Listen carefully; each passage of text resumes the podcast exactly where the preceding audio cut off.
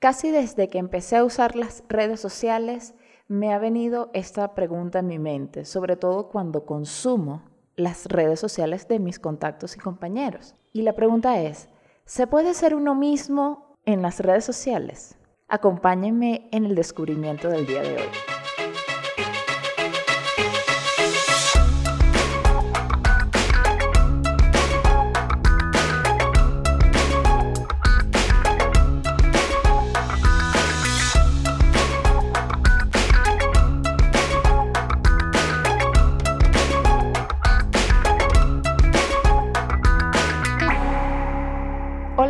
Bienvenidos una vez más a Descubriendo el agua tibia. Yo soy María Angélica Ramírez y te doy las gracias una vez más por acompañarme en este nuevo descubrimiento. Como el tema de hoy es ligeramente amplio y complicado, voy a hacer una serie de episodios que van a girar en torno a este tema, el de las redes sociales. Sin embargo, en esta oportunidad lo voy a abordar desde el punto de vista del usuario. Pero antes de empezar a hablar sobre el tema en concreto, Quisiera agradecer a todos aquellos que escucharon el episodio anterior sobre abuso emocional. Y me alegra muchísimo que hayan compartido sus experiencias que han tenido con abusadores emocionales porque de verdad valoro mucho que se hayan podido abrir un poco a contarme esas historias porque yo entiendo muy bien, porque lo hice en el episodio pasado, lo difícil que puede ser. Primero darse cuenta que uno fue víctima de eso y segundo, decirlo. Y con esta aclaratoria, quiero invitarlos a que si en algún momento ustedes consideran que se puede profundizar un poco más en algún tema que ya yo haya tratado aquí, si ustedes quieren darme un punto de vista nuevo, si quieren hablar sobre esto, son muchísimo más que bienvenidos, son extremadamente bienvenidos. Los invito a hacer eso y ese episodio se tomará como un bonus de, por ejemplo, bonus del episodio 6, abuso emocional, o bonus del episodio 7, y ahí ustedes me van a dar alimentación, me van a dar sus opiniones, y eso es la idea de este podcast, que ustedes participen conmigo y nutramos mucho más los temas que vamos a tratar acá.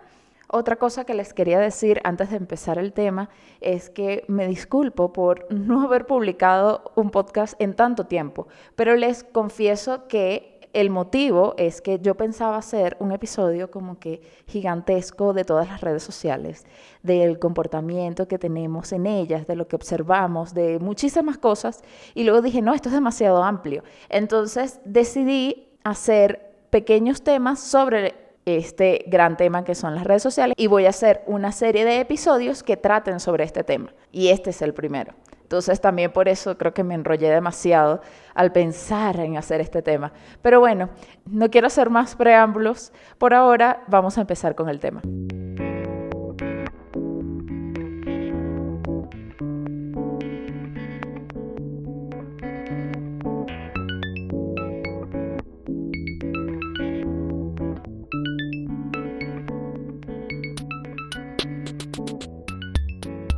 Puede ser uno mismo en las redes sociales.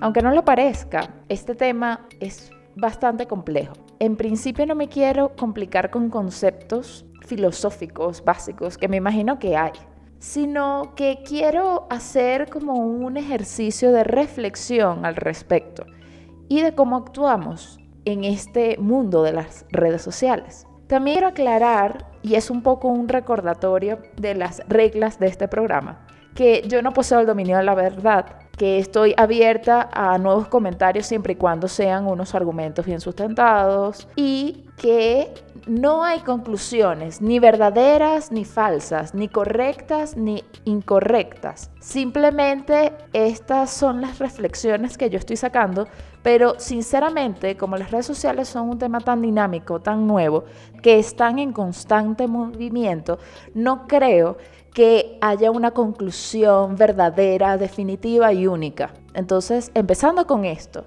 sigo con mi pregunta de si podemos ser nosotros mismos en las redes sociales. Ya se las voy a responder. Sin embargo, primero quisiera entrar un poco en contexto. Por ejemplo, hace 10 años que yo en ese 2010 seguía estudiando en la universidad, era una joven llena de ilusiones, estudiante universitaria. Yo jamás me hubiera imaginado que yo iba a trabajar con las redes sociales.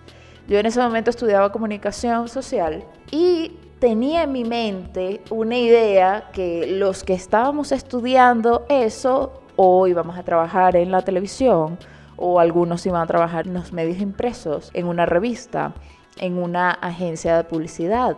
Recuerdo también que las materias que nos daban en la universidad todas eran en relación a esto, era cómo hacer un programa de radio, cómo hacer un magazine de televisión, cómo hacer un cortometraje, cómo hacer una campaña publicitaria, cómo escribir una noticia para un periódico, cómo diagramar una revista. Eso eran las materias o lo que se tocaba en las materias que yo veía en mi carrera. Y ahora esos conocimientos, no voy a hablar por mí misma, me voy a atrever y darme el tupé de decir, la gente que estudió conmigo y en otros años, esas herramientas ahora las estamos utilizando en los medios digitales. En un momento quizás yo tuve la ilusión cuando empecé a estudiar la carrera que yo iba a trabajar en un medio masivo ya sea en un periódico o en la televisión. Y por un momento, cuando yo empecé a trabajar en este mundo de las redes sociales, porque bueno, una cosa vino a la otra, y pensaba en la joven María Angélica que empezó a estudiar en la universidad, en un momento me sentí un tanto defraudada. Y también eso influye cómo lo ven la gente mayor a uno, los adultos de ese momento, como, ay, tú no estás trabajando en un medio como la televisión. Pero claro, si todo se está transformando a que ahora toda la publicidad lo vemos en las redes sociales, ahora la televisión quedó desplazada por las redes sociales como medio de mayor influencia, de mayor moda, en lugares donde ve la gente las noticias normalmente, donde consume las publicidades, etc. Eso fue una necesidad de mercado, eso está ahí. Y ahora todos los conocimientos que nos enseñaron en la universidad, muchos de mis compañeros la estamos aplicando a estos medios digitales. Por ejemplo, muchos no trabajarán como productores de radio, pero tendrán algunos un podcast o en redes sociales como LinkedIn o LinkedIn para los amigos.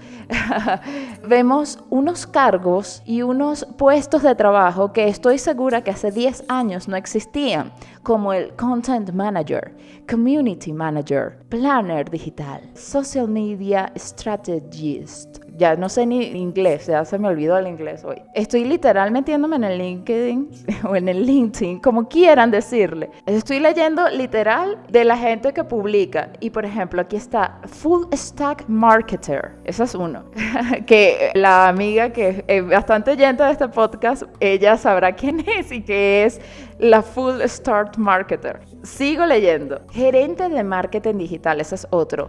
O Data Visualizations Engineer. O esta misma persona también se considera Data Storyteller. Increíble, me parece impresionante. Y si nos ponemos a ver, muchos de mis colegas, si no están trabajando en una organización, llevando las comunicaciones. O algunos sí lo lograron y están trabajando en medios tradicionales. Muchísimos tienen este tipo de cargos estoy segura que hace 10 años, como repito, no existían y que todos están relacionados con los medios digitales. Evidentemente algo cambió en la comunicación del mundo y esta es la primera reflexión que pongo desde un punto de vista global. Pero no quiero profundizar aquí porque estamos hablando si podemos ser uno mismo en las redes sociales. Y también esa es la primera razón por la cual decidí dividir este tema, porque considero que se ha hablado mucho y que también pienso hablar un poquito de eso. Por ejemplo, cómo influencian los likes en el autoestima de los jóvenes. También se ha tocado temas en las redes sociales como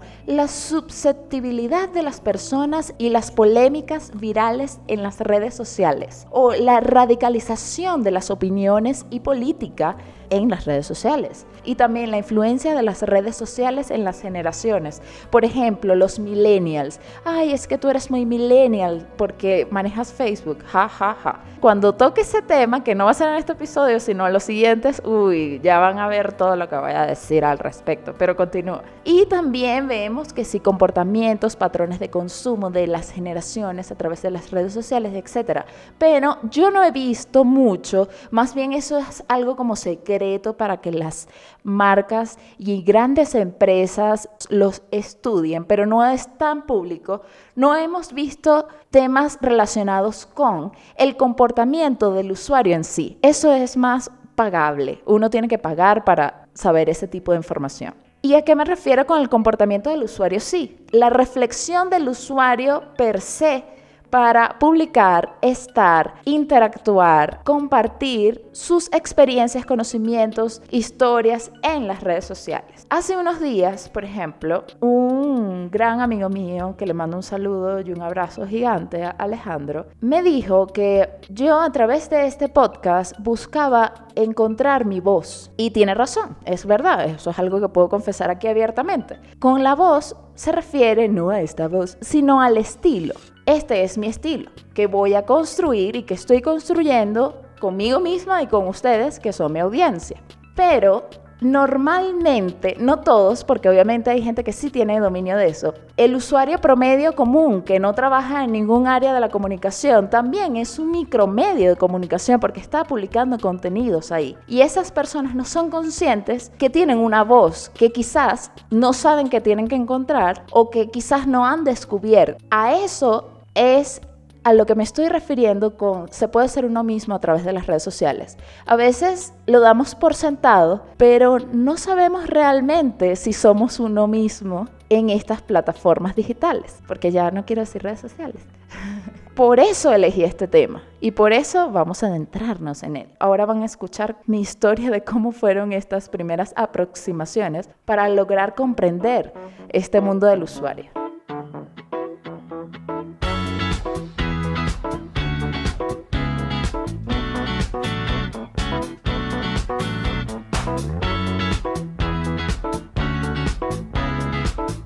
Les comento que para investigar esto hice una pequeña encuesta a mi grupo de amigos y familiares o gente cercana a mí y procuré ser diversa con la muestra. Dentro de lo que puedo encontrar eso en mi círculo de cercanos. Por ejemplo, le mandé esta encuesta a alguien que trabaja en el sector de videojuegos. Hay como dos comunicadores, otra persona que estudia ingeniería, hay un actor, hay un comediante, un diseñador. A mi mamá incluso le pasé la encuesta y así sucesivamente traté de seleccionar gente diversa dentro de mi círculo de personas. No todos me contestaron, incluso hasta mi mamá fue de las primeras que me ignoró. Entonces, Sí, así de en serio me toma mi mamá.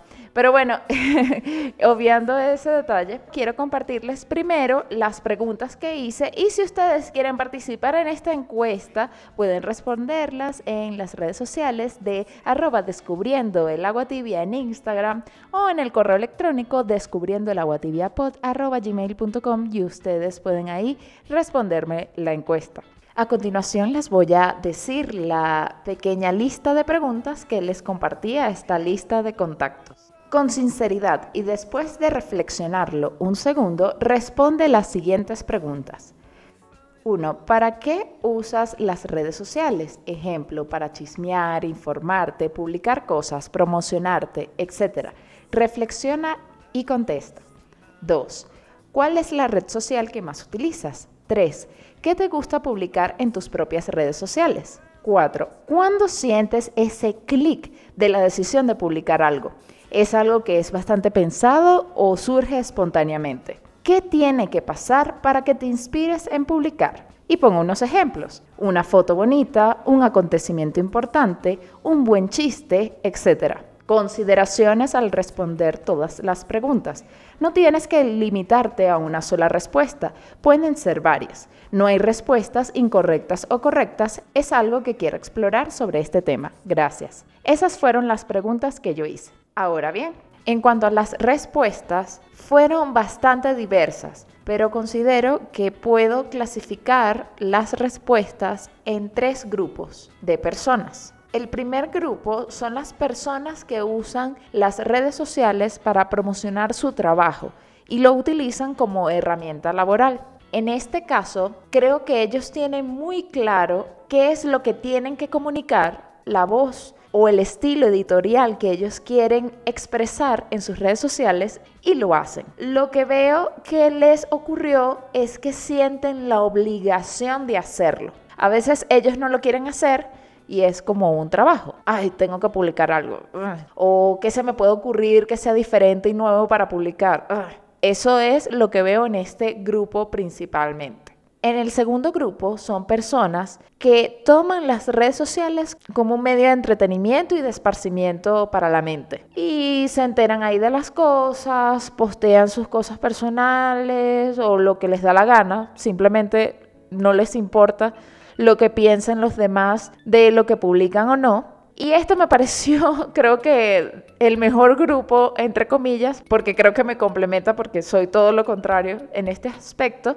Y creo que disfrutan un poco más las redes sociales que en el primero y el tercer grupo, que ya voy a hablar de él. El tercer grupo de personas son los vigilantes, lo llamo así. Ese grupo son los que consumen los diversos medios digitales, pero son muy parcos con lo que ellos van a publicar. Ahora bien, en ese punto yo voy a confesar abiertamente que yo entro en la categoría de vigilantes o solía entrar en la categoría de vigilantes porque quiero cambiar un poco eso, ya que encontré, además de mí misma y con las respuestas que me dieron mis compañeros que también son parte de este grupo, que hay un aspecto en común por el cual estas personas incluyéndome, no publicamos en las redes sociales. Y el motivo es la gente que lo sigue o la gente que pertenece a su audiencia. Por ejemplo, en un caso, uno me comentó que no publicaba muchas cosas personales o chistosas o de ese estilo porque tenía mucha gente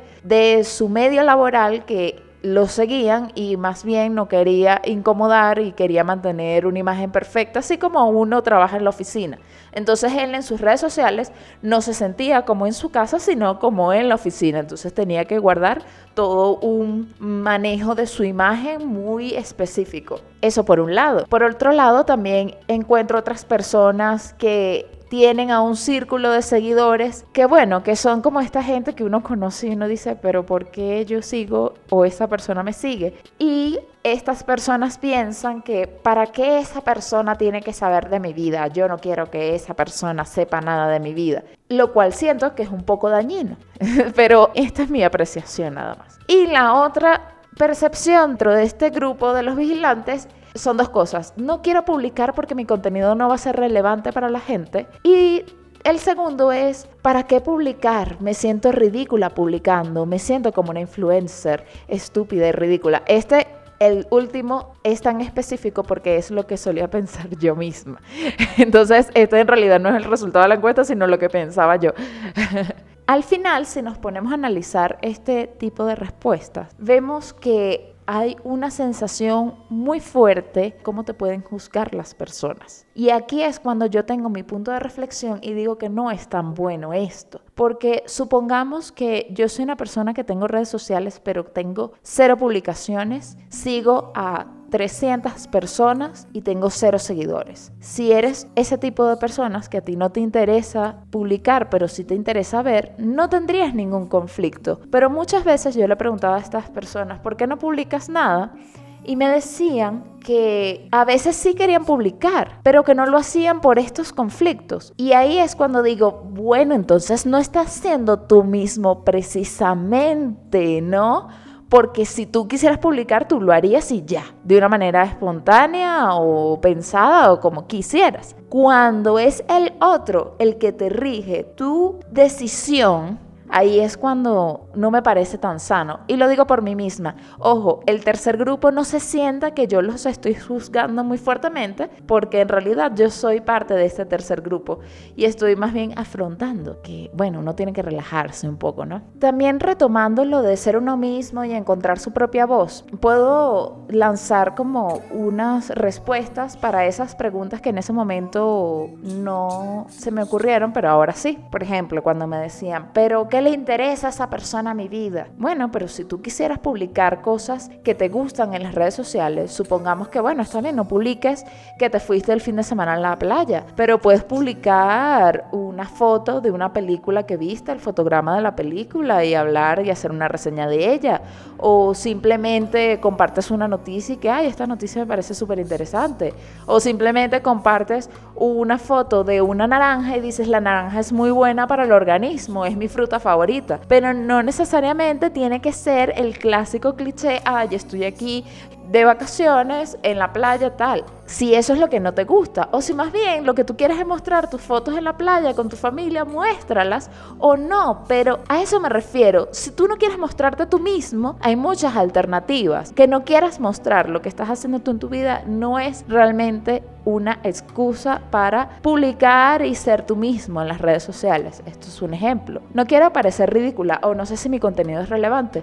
Pues en ese caso simplemente tiene que gustarte a ti y a nadie más. Esto es un ejemplo. Claro, en el ejemplo de la persona que tiene a mucha gente de su entorno laboral como seguidores en su red social o como amigos en Facebook o lo que sea, Aquí, bueno, es diferente porque tiene que medirse de alguna manera, pero en estos casos, que fue lo que me comentó esta persona, es que, bueno, en una red social tiene como un tipo de personalidad un poco más parca, no publica tanto, pero se puede expresar en la otra red social. Supongamos que es Facebook en la que no publica nada y se expresa más en Instagram, o al revés. Lo que quiero llegar en este punto del episodio es que nos preguntemos, que hagamos el ejercicio de preguntarnos, ¿me siento realmente cómodo abriendo este medio digital, abriendo el Instagram, abriendo el Facebook y viendo las publicaciones de mis amigos o conocidos. Me siento cómoda compartiendo o no compartiendo. Me siento satisfecho, me siento feliz o me genera incomodidad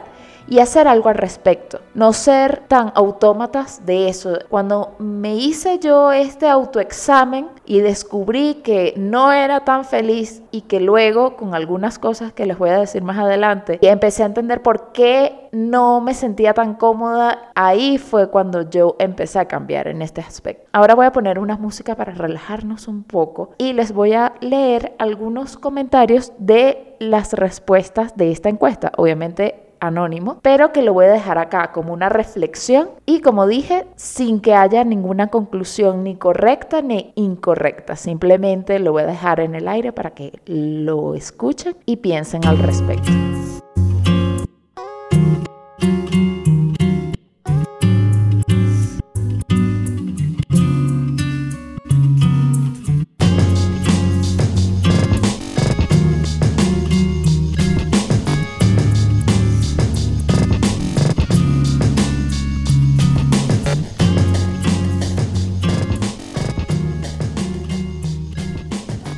Bien, voy a leer de las respuestas que me llegaron, como ya dije en el anterior segmento, sin juzgar, pero son respuestas que me parecieron interesantes. Cuando pregunto para qué usan las redes sociales, hay una persona que me contestó para buscar atención y reafirmación de otra gente, sentirse bien con uno mismo. Esta persona utilizaba más Instagram y luego Facebook, y aunque Facebook es para chismear y compartir contenido que refuerzan la personalidad en la siguiente respuesta tiene más una afinidad con el grupo 1 que utiliza sus redes sociales para promocionarse, investigar, promocionar proyectos, interactuar con amigos. Para eso usa las redes sociales y tomo a consideración esto. Algunas veces también publico fotos mías y con amigos a modo de mantenernos actualizados. Una vez me dijeron que también era raro que como una artista o creador no me mostrase. A esto hablamos con lo de sentir la obligación de hacer algo en función a los objetivos que tiene en la red social. Ahora voy con otra respuesta de otra persona. Dice, esa decisión de publicar algo en Facebook lo pienso muchísimo y a veces me limito y deseo no publicar cosas por muchas razones. Una de esas razones es que tengo en mi Facebook a una cantidad de gente de la industria en donde trabajo y prácticamente toda la gente que he conocido a lo largo de mi carrera. La otra mitad de la gente es gente de mi entorno familiar y personal y si de verdad publico lo que pienso podría perjudicar mi oportunidad de mi carrera o arruinarla y me metería en debates con familiares e incluso amigos de mi pareja y es súper incómodo. Cuando publico en Instagram lo hago sin esfuerzo porque son fotos que me gustan y no tengo que dar tantas explicaciones. Sigo compartiendo respuestas. Las redes sociales son como un currículum para promocionarme. En general me viene la frase de no has publicado nada, haz algo. Y esta persona que me gustó muchísimo las respuestas que me dio porque fue bastante completa. Fue la siguiente. Hoy en día se ha convertido en un medio más de comunicación. Para mí en lo personal las uso para publicar contenido, para dar a conocer algún producto o servicio y para mantenerme informado. Recurro más a las redes sociales que a la misma prensa. Creo que lo que hacíamos antes, que veíamos la televisión todo el día para enterarnos de todo eso que me preguntas, bueno, eso es ahora con las redes sociales. Yo comparto de todo un poco.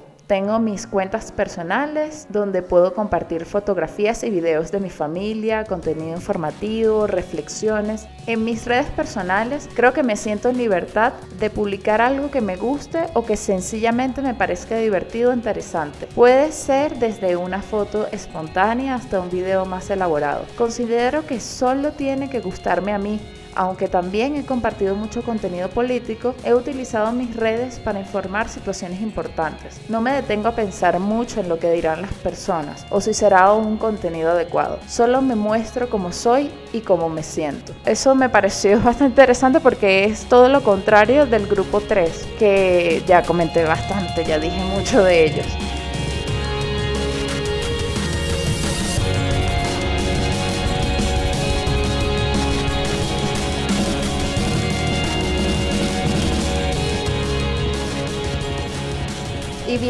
Y ustedes se preguntarán, porque esta pregunta normalmente la hago al principio, pero ahora la voy a hacer en este punto del programa. ¿Por qué decidiste hacer un programa en el cual te preguntas si uno puede ser uno mismo en las redes sociales? Y eso surgió por la historia que les voy a comentar en este momento.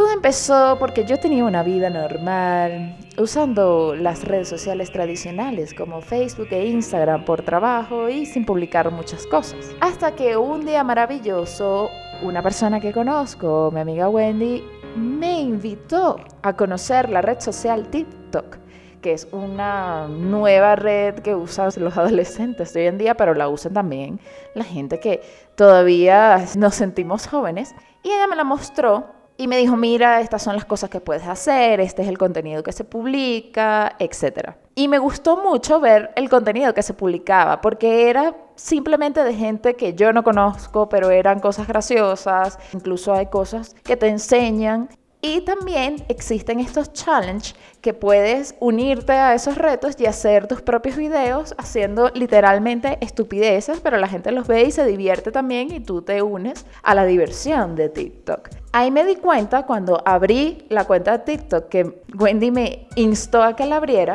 Yo tenía que seguía a cuatro personas y tenía solo de amiga a Wendy. Como nadie me conocía, empecé a publicar videos. El primer video que hice incluso involucró que gente del entorno familiar que tenía en ese momento, como el hermano de mi novio, incluso la mamá de mi novio, se involucraran en la creación y en la creatividad del video y pasamos una tarde realmente divertida haciendo eso. Y yo dije, qué divertido que puedas hacer esto. Era como un juego de mesa, pero en realidad era hacer un video para una red social. Y como nadie me conocía, decidimos hacer el ridículo en el video. El ridículo entre comillas. Empezó siendo ese video, luego hice otro y otro y otro y otro. Y empecé a ganar poquitos seguidores. Pasé de tener dos seguidores a 20 completos extraños. Diría que cuatro personas me conocían y no me importaba. Y ahí fue que yo reparé que realmente yo no tenía ningún desenfado, ningún tabú, ningún tipo de restricción en publicar absolutamente nada en esa plataforma. Y luego cuando yo misma me pregunté, pero ¿por qué aquí no me importa publicar nada y en las otras lo pienso demasiado, me frustro, me siento mal, me siento incómoda. Yo luego llegué a la conclusión que era porque me siento juzgada y en cambio aquí como nadie me conoce me sabe lo que la gente opine.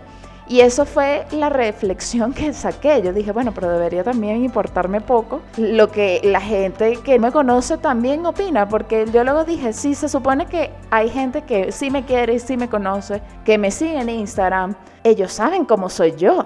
Entonces, bueno, ¿por qué me estoy mortificando tanto? Y decidí luego replicar esos videos que yo compartía en TikTok en Instagram y los subía como historias y ya, y no pasaba nada. Y me sentí liberada. Porque si yo dentro de mí realmente sí quería publicar cosas, pero no lo hacía, hay una sensación corporal que me generaba como incomodidad y tenía que estar ahí por mucho tiempo porque yo trabajo con las redes sociales. En cambio ahora me siento relajada, me siento como en casa. Y eso es la conclusión que saqué después de abrirme esta nueva red social y de luego preguntarle a mis contactos esta encuesta y darme cuenta que muchos se sienten relajados, otros la usan como currículum, pero otros también están tan incómodos como yo. No voy a hablar de cómo me está yendo en TikTok ahora porque probablemente ese sea tema de otro episodio, pero lo que me di cuenta con esta red social es que realmente yo podía ser lo más ridícula, entre comillas, y absurda que soy yo misma. No tengo ni que sobreactuar, simplemente lo hago y ya. Luego, incluso cuando empecé a hacer el tema de este episodio, yo absurdamente dije, tengo que buscarle un sustento porque no me siento cómoda solo hablando de opiniones y bueno, luego hice la encuesta, pero necesitaba más. Y simplemente por diversión, de verdad, fue como un chiste, puse en el buscador de Google cómo ser uno mismo, así como que qué resultado me va a dar esto. Y abrí la primera página que me salió y sí quiero compartirlo con ustedes porque después de leerla me dio muchas luces a todo lo que ya yo había escrito en este guion. Lo comparto.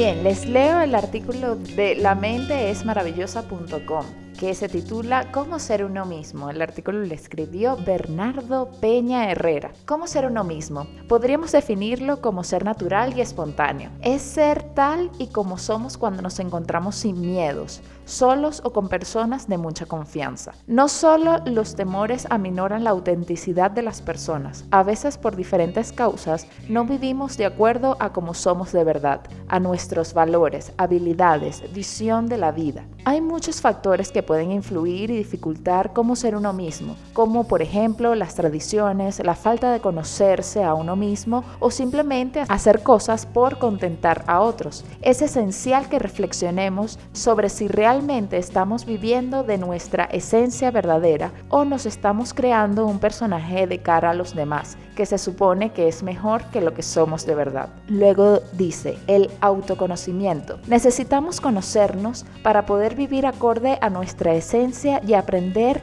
a cómo ser uno mismo. Es importante que nos conozcamos, pero para ello deberíamos tener claros tres puntos. Uno, ¿qué cosas se me dan bien? ¿En qué destaco? ¿Cuáles son mis mayores habilidades? Dos, ¿cuáles son mis valores? qué es lo más importante para nosotros en la vida, qué deseo que haya en mi vida. La otra, con qué cosas se activa mi motivación, y qué puedo ofrecer a los demás. Luego añade, los enemigos de la naturalidad. Conocerse mejor favorecerá a cómo ser uno mismo y ofrecerá unas herramientas que aportarán más seguridad, pero muchas veces la falta de naturalidad está producida por otros factores, factores que están relacionados con las experiencias que hemos vivido y que de alguna manera nos han afectado. Algunos de ellos son los que a continuación exponemos querer mostrar una versión mejorada de uno mismo. Si queremos dar la mejor imagen posible y nos preocupa en exceso agradar, probablemente suceda todo lo contrario. La aceptación personal es la clave para mejorar, enfatiza el artículo. 2. El pensamiento centrado en la imagen que daremos. Si nuestro centro de atención está puesto hacia nosotros mismos, nos sentiremos inseguros y no seremos naturales, ya que sentiremos preocupación por lo que los demás piensan de nosotros. La naturalidad surge cuando el centro de atención no está puesto en la imagen que daremos, sino en la prioridad que hay en nuestra mente es la de disfrutar de lo que hay alrededor, sin pensar en si nosotros estamos quedando bien o mal. 3. Nerviosismo. La tensión también destruye la naturalidad y puede surgir por diferentes cosas, pero la más habitual es la de estar preocupados por querer quedar bien, por miedo al rechazo. En el momento en el que uno no le da importancia a la imagen que da, se acepta tal y como es y no pretende agradar, sino que la prioridad es disfrutar de lo que tiene delante. Entonces es cuando somos más auténticos porque de esta manera estaremos eliminando el miedo. Ahora que ya sabes cómo ser uno mismo, empezarás a luchar contra los enemigos de la naturalidad. Y bueno, y aquí dice, este artículo lo escribió Bernardo Peña Herrera, licenciado en psicología por la Universidad de Jaén en el 2010, máster en psicología clínica por la Universidad de Almería en el 2011, máster en psicología jurídica y forense, doctorado en ciencias humanas y sociales por la Universidad Pontificia de Salamanca. Bueno, con este artículo, que ya lo leí completo, no quiero que se me malinterprete yo no quiero aquí evangelizar a absolutamente nadie, ustedes lo saben, pero yo lo aclaro porque, por favor, Dios mío, no quiero que se me malinterprete. Solo que me sorprendió que después de escribir este guion, después de más o menos estructurar lo que iba a decir, y por simple joda buscara en Google y el resultado fuera este, que más o menos es lo que he estado hablando acá, pero aplicado a las redes sociales. Porque muchas veces es eso, como que tenemos esa tensión de, uy, ¿qué dirá la gente? Bueno, estoy haciendo lo suficientemente bueno. Y simplemente creo que lo más sano para nosotros es, uno, autoconocernos, aceptarnos, que es algo súper difícil. Ojo, yo he recalcado en este podcast que es algo que también yo estoy trabajando, no es que yo lo tengo todo muy claro y ya yo lo sé todo, no. Y que estos resultados en realidad dio con el meollo del asunto. En realidad tenemos que encontrarnos y ya, y hacer lo que nos dé la gana. bueno, ya saben, hacer lo que nos dé la gana, pero sin afectar a los otros, ejercer nuestra libertad sin dañar la libertad de los demás. Eso es mi conclusión de esto. Y como dije en principio, no creo que hay respuestas concretas ni soluciones dogmáticas, ni una solución, ni un evangelio sobre las redes sociales. Sin embargo, es un tema que lo expongo aquí para que reflexionemos y que ustedes comparten conmigo sus opiniones. Ahora, tengo estas preguntas para ustedes. ¿Crees que es valioso encontrarse a sí mismo? Wow, esto es súper filosófico, ¿no? La otra pregunta que les tengo. ¿Te interesaría encontrar tu propia voz? No solo en las redes sociales, sino en la vida. Y bueno, eso. Y compartan conmigo si quieren hacer las respuestas de la encuesta, por favor, estoy más que abierta a leer sus respuestas de la encuesta. La voy a dejar igual en la cuenta de Instagram de Descubriendo el Agua Tibia. Y creo que por hoy, solo por hoy, dije todo lo que tenía que decir sobre este tema.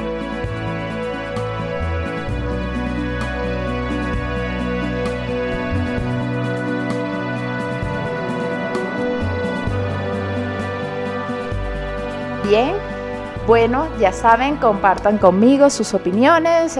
Estoy aquí dispuesta a leerlos y a compartir con ustedes. Gracias por acompañarme una vez más en este episodio. Y quisiera dejar una pregunta para el final de este episodio, y hablando de redes sociales, es si ustedes estarían de acuerdo o quisieran o tienen la necesidad que este podcast, Descubriendo el Agua Tibia, abra una cuenta en Twitter. Esa es la pregunta que les dejo. Si ustedes consideran que sí, que sería chévere o que les da igual, lo que sea, igual coméntenlo por favor aquí en Evox o en Spotify. Si lo escuchan en Spotify, vayan al Instagram y escriben algo. Y acuérdense del grupo de Telegram que está ahí abierto esperando a que más personas se unan. Bueno, les mando un abrazo. Gracias por estar aquí. La música que escucharon es de Todos Santos, David O'Douda, The Whitest Boy Alive y de Moby. Gracias de nuevo a Manuela Omaitre por la excelentísima música de este podcast original, pegadiza, que retumba en tus oídos y que te contagia con un ritmo inigualable. Esa música de Descubriendo la Guatibia que están escuchando en este momento. Y ya los dejo con una canción que me gusta mucho para este momento porque estoy grabando así como en carnavales y es una canción que me hace sentir a la playa trabaja todo el mundo aquí, medio planeta está en esta canción, pero entre ellos Ed Sheeran, Fuse, ODG y Danny Ocean, que se llama Lazy Day. Los dejo con esta canción. Uh. Y gracias por seguir descubriendo el agua conmigo. Hasta el próximo episodio.